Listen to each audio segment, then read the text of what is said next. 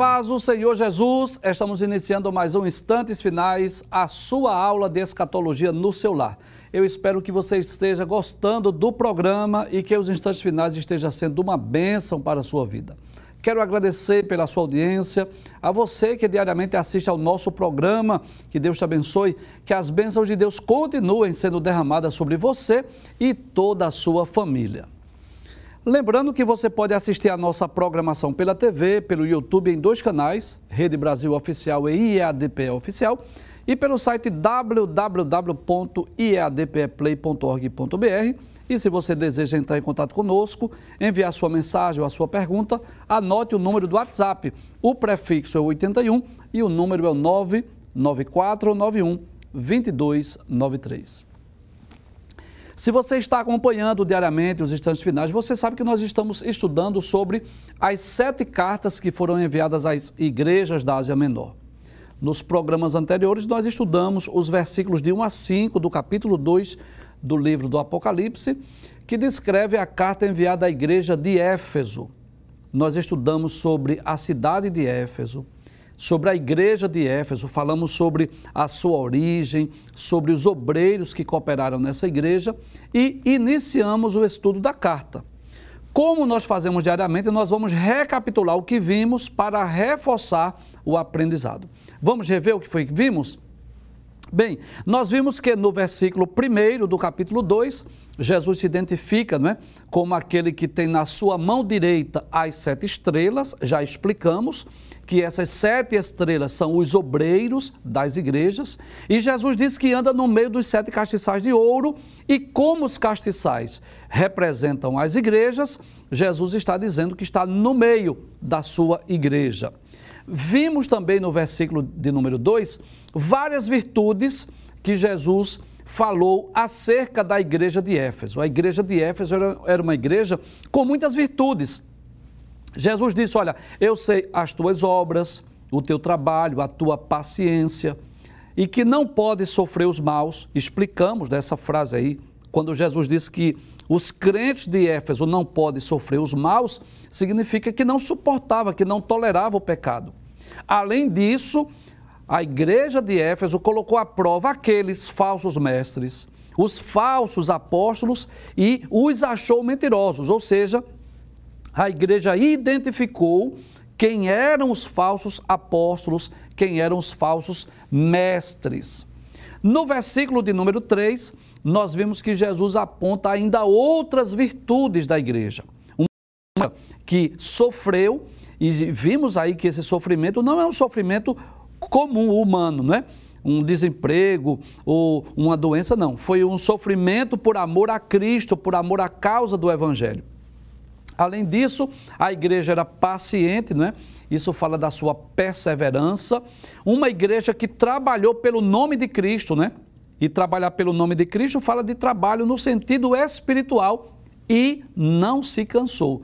Então nós vamos ver a perseverança em trabalhar para o Senhor, trabalhar na obra, trabalhar na seara do mestre.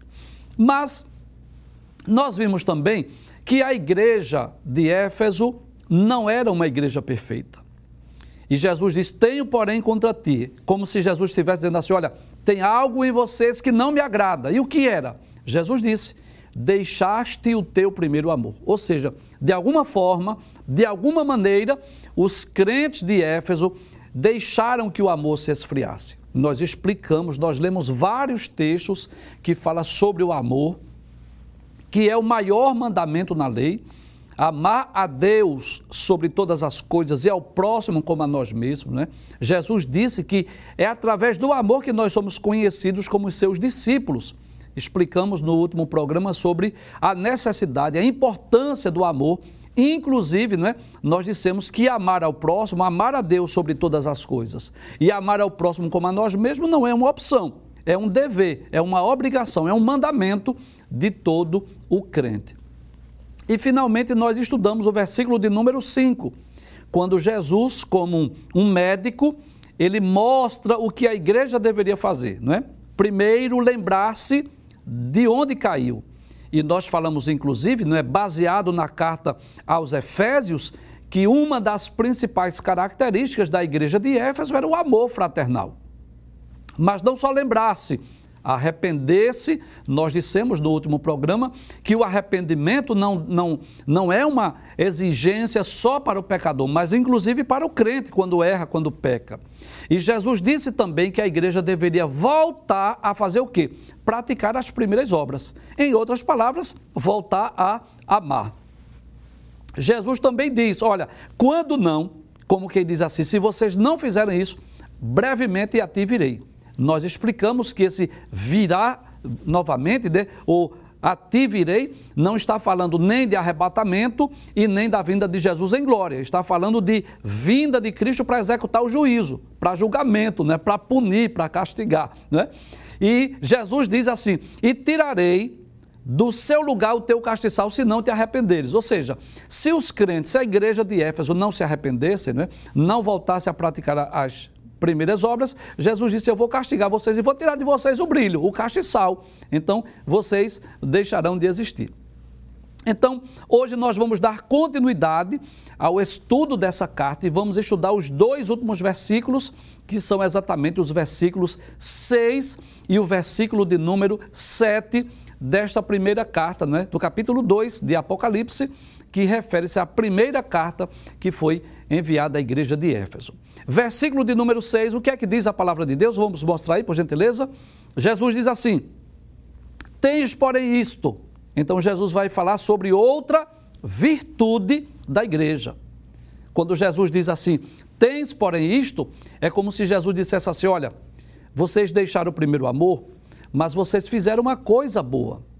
Vocês tomaram uma, uma atitude sábia, né? E qual foi essa atitude sábia?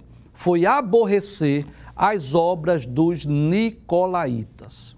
Ou seja, Jesus elogiou os cristãos pelo fato de eles reprovarem as obras e as doutrinas dos nicolaítas.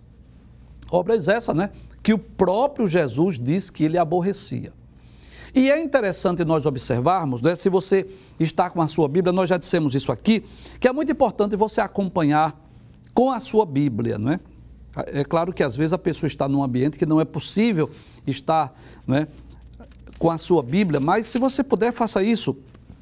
É interessante que no capítulo 2, versículo 6, Jesus fala sobre as obras dos nicolaítas. Veja, eu vou ler mais uma vez. Tens, porém, isto que aborrece as obras dos nicolaítas. Mas no versículo de número 15 do capítulo 2, que é exatamente a carta escrita à igreja de Pérgamo, Jesus fala da doutrina dos nicolaítas. Então, esse grupo aí chamado de nicolaítas, tanto havia a doutrina quanto as práticas dos nicolaítas, que todas duas, ambas, tanto a doutrina como as práticas, foram reprovadas por Cristo. Veja o que diz o versículo 15 do capítulo 2. Assim tens também Claro, essa carta é a igreja de Pérgamo que nós vamos estudar posteriormente, não é? Eu não vou explicar aqui detalhadamente porque vamos estudar essa carta em próximos programas. Mas voltando ao texto, assim tens também os que seguem a doutrina dos nicolaítas que eu também aborreço. Então, nós não sabemos dizer ao certo quem eram esses nicolaítas. Estudei vários livros, fui para várias fontes, ninguém diz ao certo, porque a Bíblia não diz. Mas o pastor Severino Pedro da Silva, no seu livro Apocalipse, versículo por versículo, né, ele diz que tudo indica que esse termo Nicolaitas refere aos seguidores de um certo Nicolau, que possivelmente fizesse parte do gnosticismo, que era uma heresia que existia naqueles dias. Nós vamos explicar melhor sobre o gnosticismo em outros programas. Tá certo? Hoje eu não vou explicar sobre essa heresia do gnosticismo, porque na carta aos Efésios, Jesus reprovou as obras dos nicolaítas e não a doutrina. Quando nós explicarmos sobre as doutrinas dos nicolaítas, aí sim eu vou explicar sobre o gnosticismo. Então, existem várias interpretações do que vêm a ser as obras dos nicolaítas. A mais provável, a mais possível, é que se trata de cristãos que viviam uma vida de libertinagem, de imoralidade, de promiscuidade, mas são apenas possibilidades, pois não temos como dizer ao certo, não temos um, um texto bíblico para provar isso, quais eram as obras dos Nicolaítas. Mas uma lição nós podemos extrair para as nossas vidas. Nós sempre estamos fazendo isso, trazendo lições para as nossas vidas. Qual é a lição que nós podemos extrair aqui desse elogio que Jesus fez à igreja de Éfeso? É que, como cristãos, como servos de Deus, como discípulos e seguidores de Jesus Cristo, nós temos o dever, nós temos a responsabilidade de amar tudo que Jesus ama, aborrecer tudo que Jesus aborrece, odiar tudo que Jesus odeia. Ora, esse, eu, eu sei isso, é um dos grandes desafios da vida cristã. Mas Jesus é o nosso modelo, ele é o nosso referencial, ele é o nosso maior exemplo. Então, se Jesus ama, eu devo amar. Se Jesus aborrece, eu devo aborrecer. E se Jesus odeia, eu devo odiar. Então, um dos principais motivos pelos quais Jesus se fez homem, Jesus veio este mundo, habitou entre nós. É claro que o principal motivo foi dar a sua vida por nós da cruz do Calvário, mas esse não foi o único objetivo. Jesus também veio a esse mundo para nos dar o exemplo né, de uma vida santa. Veja o que o próprio João diz na sua primeira epístola, não é lá pertinho do livro do Apocalipse, primeira epístola universal do apóstolo João, no capítulo 2, versículo de número 6. Né? Então, Jesus veio a esse mundo não só para morrer por nós, mas ele veio para nos dar o exemplo de uma vida santa. Primeira epístola de João, capítulo 2, versículo 6, João diz assim: Aquele que diz que está nele, ou seja, que está em Cristo, que está salvo, também deve andar como ele andou. Então, os cristãos da igreja de Éfeso foram elogiados exatamente por isso, porque eles aborreceram as obras dos nicolaítas, que Jesus também aborrece, né? Então, esse eh, deve ser o nosso desafio diário, a nossa responsabilidade. Amar tudo que Jesus ama, aborrecer tudo que Jesus aborrece e odiar tudo que Jesus odeia. Né? Se Jesus ama, eu, eu devo amar. Se Jesus odeia, eu devo odiar. Se Jesus aborrece, eu devo aborrecer. E claro, eu não estou me referindo a pessoas, porque Jesus não odeia pessoas, né? mas Jesus odeia ou abomina práticas pecaminosas. É nesse sentido, acho que você entende, né? Então, Jesus elogiou essa virtude. Né? Que coisa interessante. É, Jesus falou sobre as várias virtudes da igreja de Éfeso, a, a fé, a, desculpe, a paciência, o trabalho, o sofrimento. Depois Jesus repreende a igreja de Éfeso, ou os cristãos de Éfeso, pelo fato de haverem deixado que o amor se esfriasse. Depois Jesus mostra o caminho do retorno, né? Lembrar-se de onde caiu, arrepender-se e praticar as primeiras obras. E depois Jesus volta a trazer mais um elogio né? Como quem diz assim: olha, vocês deixaram que o amor se esfriasse, mas tem uma coisa boa. Eu vi algo em vocês que me agrada. E o que é? É que vocês aborreceram as obras dos nicolaítas, que eu também aborreço, né? Vamos para o versículo 7, que é o último versículo dessa primeira carta. Vamos ver o que diz o versículo de número 7. Quem tem ouvidos, ouça, né? Então, essa expressão tão comum nas sete cartas, né? Jesus diz sete vezes, nas sete cartas, quem tem ouvidos ouça, né?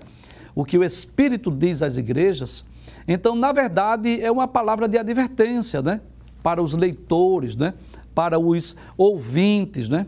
É como se Jesus estivesse dizendo assim: abram a mente, abram o coração para as verdades que foram ditas para o ensino, para a doutrina que foi ensinada. E é interessante, eu não sei se você já percebeu isso, mas essa expressão de Jesus, quem tem ouvidos para ouvir, ouça, elas não ocorrem só nas sete cartas.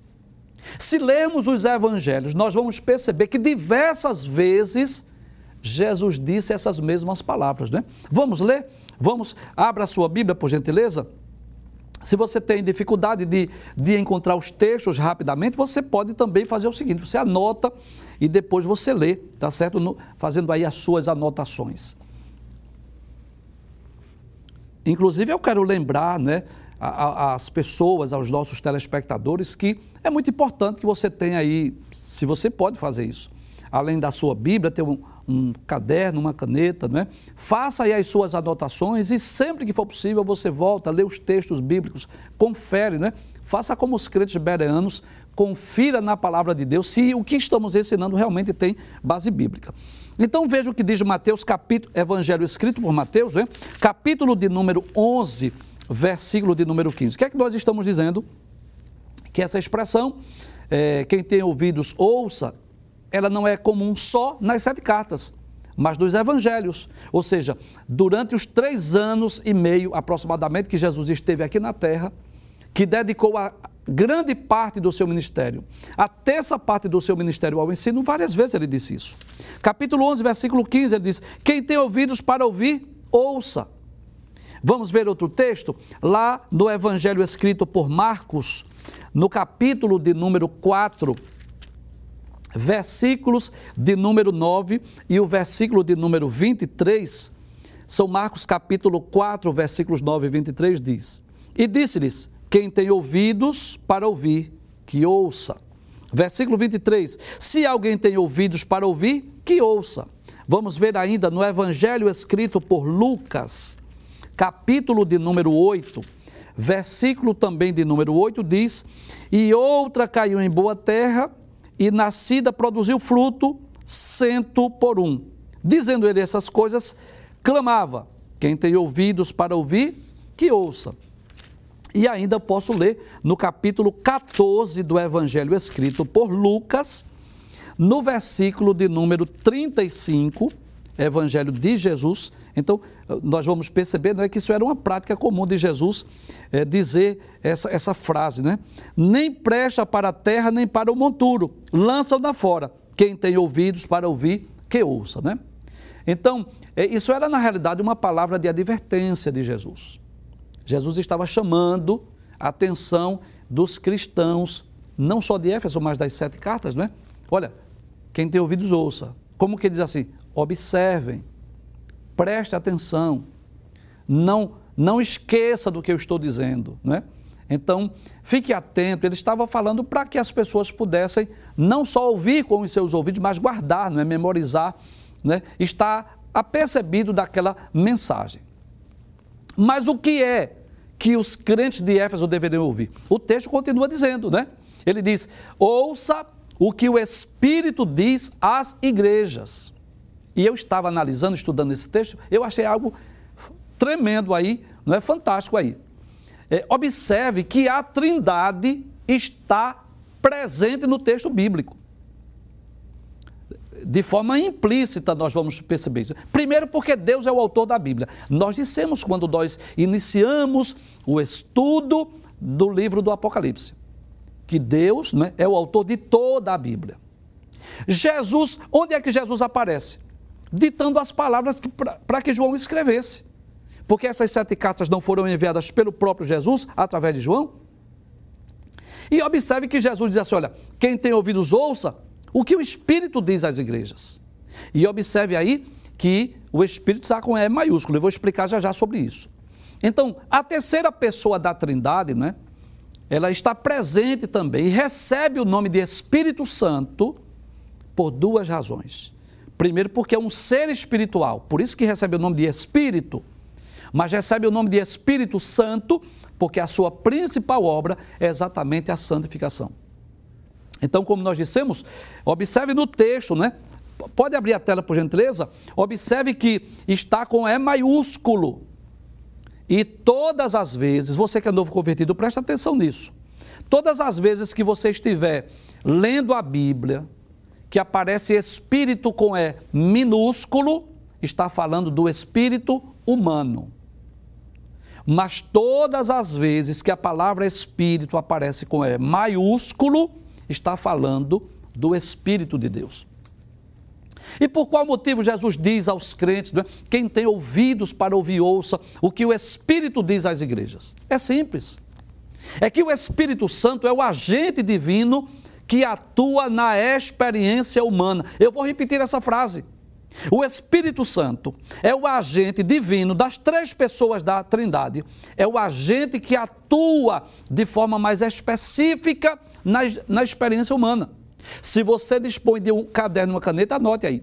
Primeiro, é o Espírito Santo que convence o homem do seu pecado. Por exemplo, em João capítulo 16, versículo 8, Jesus falando acerca do Espírito Santo, ele diz: quando ele vier, falando acerca do Espírito Santo, ele diz: ele vai convencer o homem de quê? Do pecado, da justiça e do juízo. Que coisa interessante. Vê, analise comigo, reflita comigo. Quem prega o Evangelho somos nós. Nós recebemos a incumbência de pregar o Evangelho, de levar as boas novas de salvação aos pecadores. Mas quem vai lá no íntimo, no coração do pecador e convence o pecador, dizendo assim: você é um pecador, você precisa ser salvo, você precisa receber Jesus. Quem faz isso é o Espírito Santo. Inclusive, Mike Pirman, que escreveu o livro Conhecendo as Doutrinas da Bíblia, ele diz algo muito interessante. Ele diz assim: olha, convencer o homem dos pecados comuns, qualquer pessoa faz. Mas convencer o homem do pecado original, do pecado de Adão, só o Espírito Santo. Então, o Espírito Santo primeiro atua na vida de quem? Do pecador, convencendo o pecador do pecado, dizendo que ele é pecador, que ele precisa ser crente, precisa aceitar Jesus. Quando este pecador recebe Jesus como seu salvador pessoal, aí o que acontece? O Espírito Santo vem habitar dentro dele. Para quê? Para santificar, para promover a santificação, o novo nascimento, a regeneração. Veja o que Paulo diz lá na carta aos Romanos. Né? E aí a gente aproveita, não é não só para não só para explicar a carta aos Efésios, mas falar um pouco sobre a pneumatologia, que é a doutrina do Espírito Santo, que é uma das disciplinas que nós estudamos lá no nosso seminário, né? Então, aos Romanos, capítulo 15, versículo de número 16, e olha que eu não estou fugindo do assunto. Quem tem ouvidos ouça o que o Espírito diz às igrejas. Então, estamos explicando isso. Por que é que Jesus diz o Espírito diz às igrejas? Porque é o Espírito que age na experiência humana ele convence o pecador, ele regenera e santifica o crente. Romanos capítulo 15, versículo 16, Paulo diz assim: Que eu seja ministro de Jesus Cristo entre os gentios, ministrando o evangelho de Deus para que seja agradável a oferta dos gentios, santificada pelo Espírito Santo. Né? Então veja que coisa interessante. Quem é que santifica? É o Espírito Santo.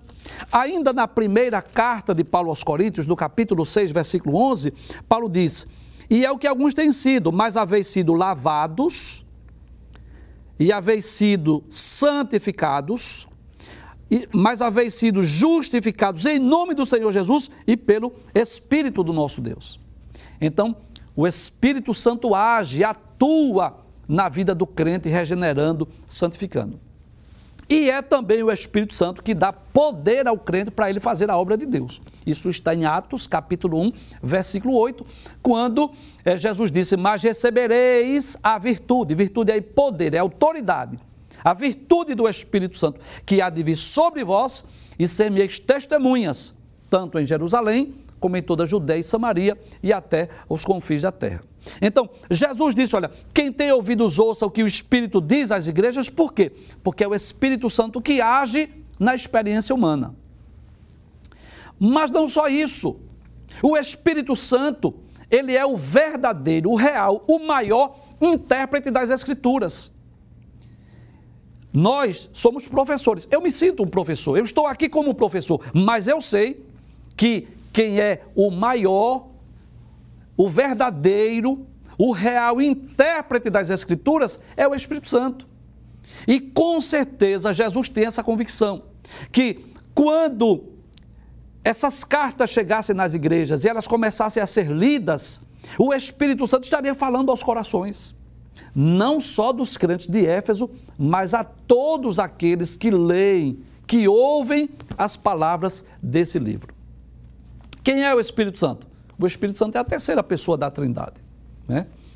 E eu sempre digo isso, que quando nós dizemos que o Espírito Santo é a terceira pessoa da Trindade, nós não estamos dizendo que ele seja inferior ao Pai e ao Filho. Não. Porque até parece, né? Dizer assim, é a terceira pessoa, é como se ele fosse menor do que o Pai, menor do que o Filho. Mas na Trindade, na Santíssima Trindade, não existe superioridade e não existe inferioridade. Quando Jesus diz, por exemplo, o Pai é maior do que eu, ele estava falando da sua natureza humana. Mas claro que hoje, revestido de glória, de esplendor e majestade, não, é? não há superioridade e nem inferioridade nas três pessoas. E é interessante, né, que nós encontramos na Bíblia três grandes dispensações. No Antigo Testamento, nós encontramos a dispensação do Pai. Você já ouviu falar nisso? E por que o Antigo Testamento chama-se a dispensação do Pai? Porque é o Pai que está em evidência. É Deus que cria, é Deus que pune, é Deus que castiga, é Deus que chama, é Deus que vocaciona, é Deus que envia, é Deus que aparece. A evidência das três pessoas no Antigo Testamento está onde? Na pessoa do Pai. Nos evangelhos, nós encontramos a dispensação do Filho. Por quê? Porque nos quatro primeiros livros do Novo Testamento, Mateus, Marcos, Lucas e João, a ênfase está em quem? Em Cristo. É Jesus que veio ao mundo, é Jesus quem prega, é Jesus quem ensina, é Jesus quem cura, é Jesus quem faz milagres. Então, nos evangelhos, a ênfase está em quem? Na pessoa do Filho. Mas, de Atos dos Apóstolos até Apocalipse, ou por que não dizer, desde a ascensão de Cristo até hoje, nós estamos vivendo a dispensação do Espírito Santo. Veja que coisa interessante. Antigo Testamento, dispensação do Pai. Evangelhos, dispensação do Filho. De eh, Atos, Apocalipse, ou desde a ascensão de Cristo até hoje, é a dispensação do Espírito Santo. Por isso que o Espírito Santo é chamado de terceira pessoa, é a terceira dispensação. Mas eu quero reforçar essa informação. O Espírito Santo não é inferior nem ao Pai e nem ao Filho.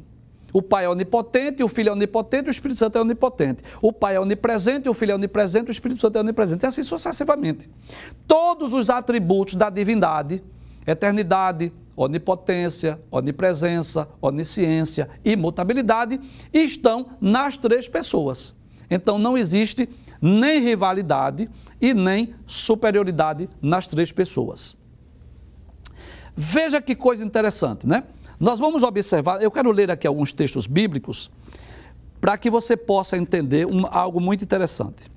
Por exemplo, em Mateus capítulo de número 28, versículo de número 19. Veja que coisa interessante.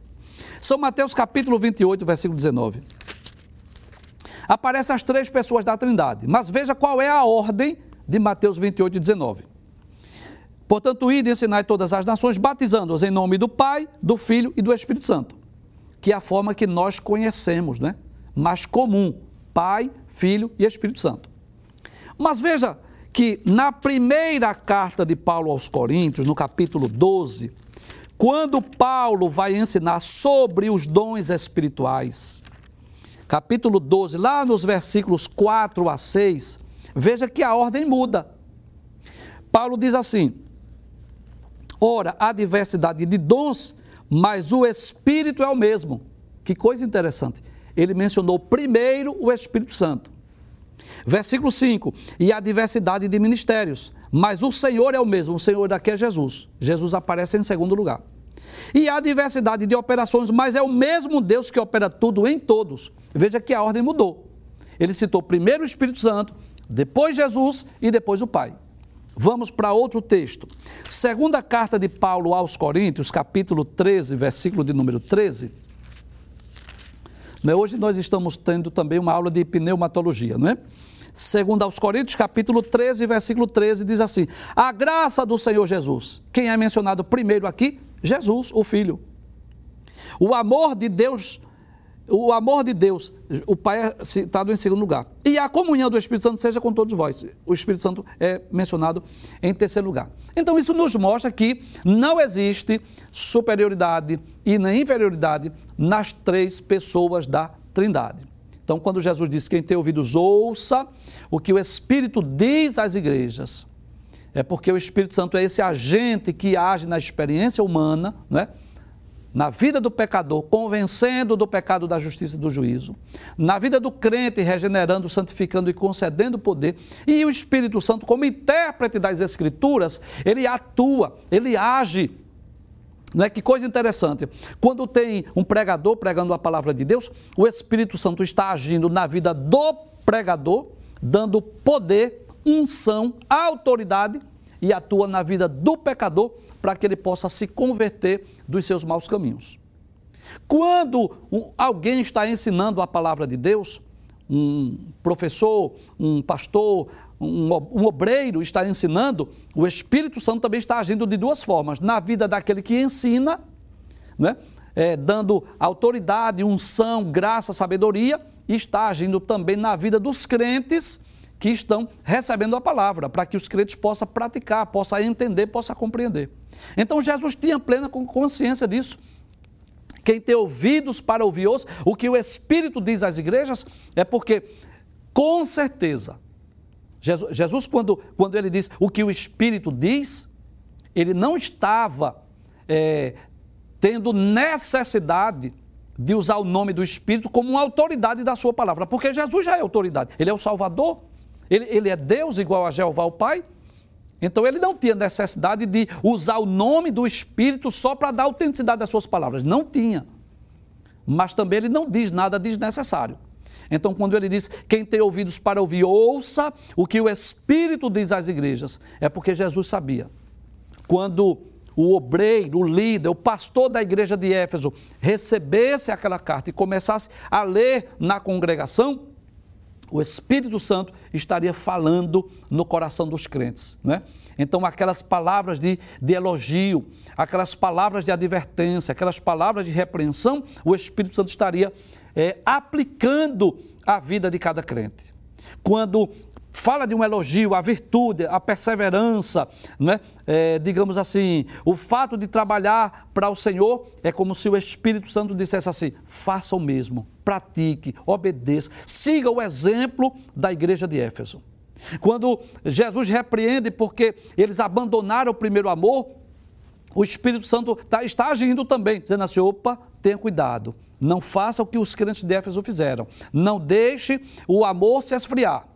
Quando Jesus diz assim: Olha, eu vi uma coisa boa em vocês, vocês reprovaram, vocês aborreceram as obras dos Nicolaitas, que eu aborreço, o Espírito Santo estava dizendo aos crentes: opa, olha aí, não faça aquilo que Jesus não gosta, faça o que Jesus se agrada.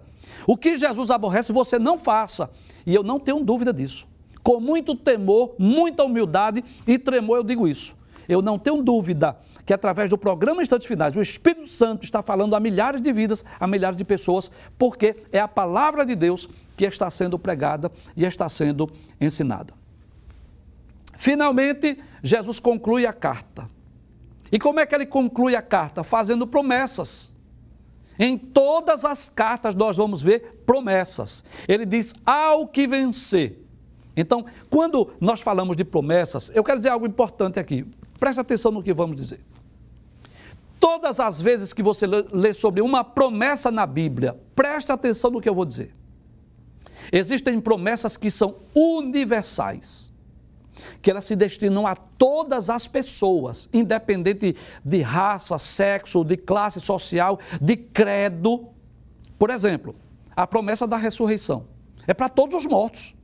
Todos os mortos vão ressuscitar, independente de credo, de religião, de classe social. Isso é uma promessa para todos. Todos os mortos vão de ressuscitar. Existem promessas da Bíblia que são nacionais, que não é para todo o mundo, é, é, ela é nacional, é, é para uma nação específica. Por exemplo, a promessa da conquista da terra de Canaã, que ocorreu lá no passado. A ocupação no futuro, durante o milênio, de todo o território de Israel. é uma promessa específica, é para o povo judeu, é para a nação de Israel. Então, quando nós lemos uma promessa, nós precisamos perguntar: essa promessa para quem é? É para todas as pessoas? Esta promessa para quem é? É para uma nação? Essa promessa é para quem? É para os justos, para os salvos, é para os pecadores também, enfim. Então, nós vamos perceber que essas promessas, elas são para os vencedores. Observe, quem tem ouvidos para ouvir, ouça o que o Espírito diz às igrejas. Ao que vencer, opa, não é para todos. Vencer nesse texto é para, que, para aqueles que servirem a Deus, servirem a Cristo, perseverarem até o fim. É para os salvos. E qual foi a promessa que Jesus fez para a igreja de Éfeso, para os vencedores? Vamos para o texto? Ele diz: Ao que vencer, o que é que Jesus promete? Dar-lhe-ei a comer da árvore da vida que está no meio do paraíso de Deus. Então, observe que isso fala de quê? Fala de imortalidade, de vida eterna. Que coisa interessante. Lá no Éden, quando os nossos pais pecaram, foram proibidos de comer do fruto da árvore da vida. Vamos conferir na Bíblia? Deixa eu conferir aqui, por favor. Vamos, vamos para a Bíblia. Gênesis capítulo 3. Então havia duas árvores lá no Éden. A árvore do conhecimento, da ciência do bem e do mal, que eles não deveriam comer do fruto, e comeram e a árvore da vida, que eles deveriam comer do fruto, mas Deus proibiu quando eles pecaram. Então, Gênesis capítulo 3, versículos 22 a 24 diz: Então disse o Senhor Deus: Eis que o homem é como um de nós, sabendo o bem e o mal. Ora, pois, para que não estenda a sua mão e tome também da árvore da vida e coma e viva eternamente, o Senhor Deus, pois, o lançou fora do jardim do Éden para lavrar a terra de que fora tomado. E havendo lançado fora o homem, pôs querubins. O que são querubins? Anjos guardiões. Eu já falei isso aqui em outros programas. Pôs querubins ao oriente do jardim do Éden e uma espada inflamada que andava ao redor para guardar o caminho da árvore da vida. Que coisa interessante. Os pais pecaram Deus havia dito: se comer, vai morrer, você é pó, vai tornar sem pó. Aí Deus disse: você não vai comer mais do fruto. Aí faça de conta que aqui está a árvore da vida. Aí Deus pôs querubins e uma espada inflamada para guardar, ou seja, ficou a, a, a árvore da vida continua, né? Lá no jardim, no lugar que o homem não tem acesso não é oculto, não é está lá guardado. Só Deus é quem sabe, não é que ele é onisciente, mas está guardado, né? Muita gente querendo descobrir, querendo encontrar, está guardada. Mas que coisa interessante, né? Lá no livro do Apocalipse, no capítulo de número 22, que nós vamos estudar, né? É, daqui a alguns meses, se Deus assim nos permitir, quem aparece? A árvore da vida, né? E é interessante, né? Apocalipse capítulo 22, versículos 1 e 2. E mostrou-me o rio puro da água da vida, claro como cristal, que procedia do trono de Deus e do Cordeiro. E no meio da sua praça, e de uma e da outra banda do rio, estava a árvore da vida, que produz doze frutos, dando seu fruto de mês em mês. E as folhas da árvore são para a saúde das nações. Que coisa maravilhosa, né? Os homens poderosos, os, os, os vencedores, não é? Mais uma vez eu digo isso. Os vencedores né, poderão desfrutar, poderão comer do fruto da árvore da vida, né? É bem verdade que, de acordo com a Bíblia Sagrada, todas as pessoas, independente de credo, de religião, vão ressuscitar e vão viver infinitamente. Mas nós já dissemos, em lugares distintos, né? separados, diferentes. Os justos, os salvos, desfrutarão de uma eternidade feliz e segura não é? no novo céu, na nova terra, na nova Jerusalém. E os pecadores, como diz a Bíblia, de uma, eh, viverão também uma vida de imortalidade, mas uma vida de tristeza, de sofrimento, onde? No lago de fogo. Mas comer do fruto da árvore da vida que está no meio do paraíso de Deus é uma promessa para os salvos, para os vencedores. É, na realidade, para todos aqueles que alcançarem a eternidade e a vida eterna. Em outras palavras, Jesus estava dizendo que os vencedores viverão eternamente e nunca mais hão de experimentar a morte.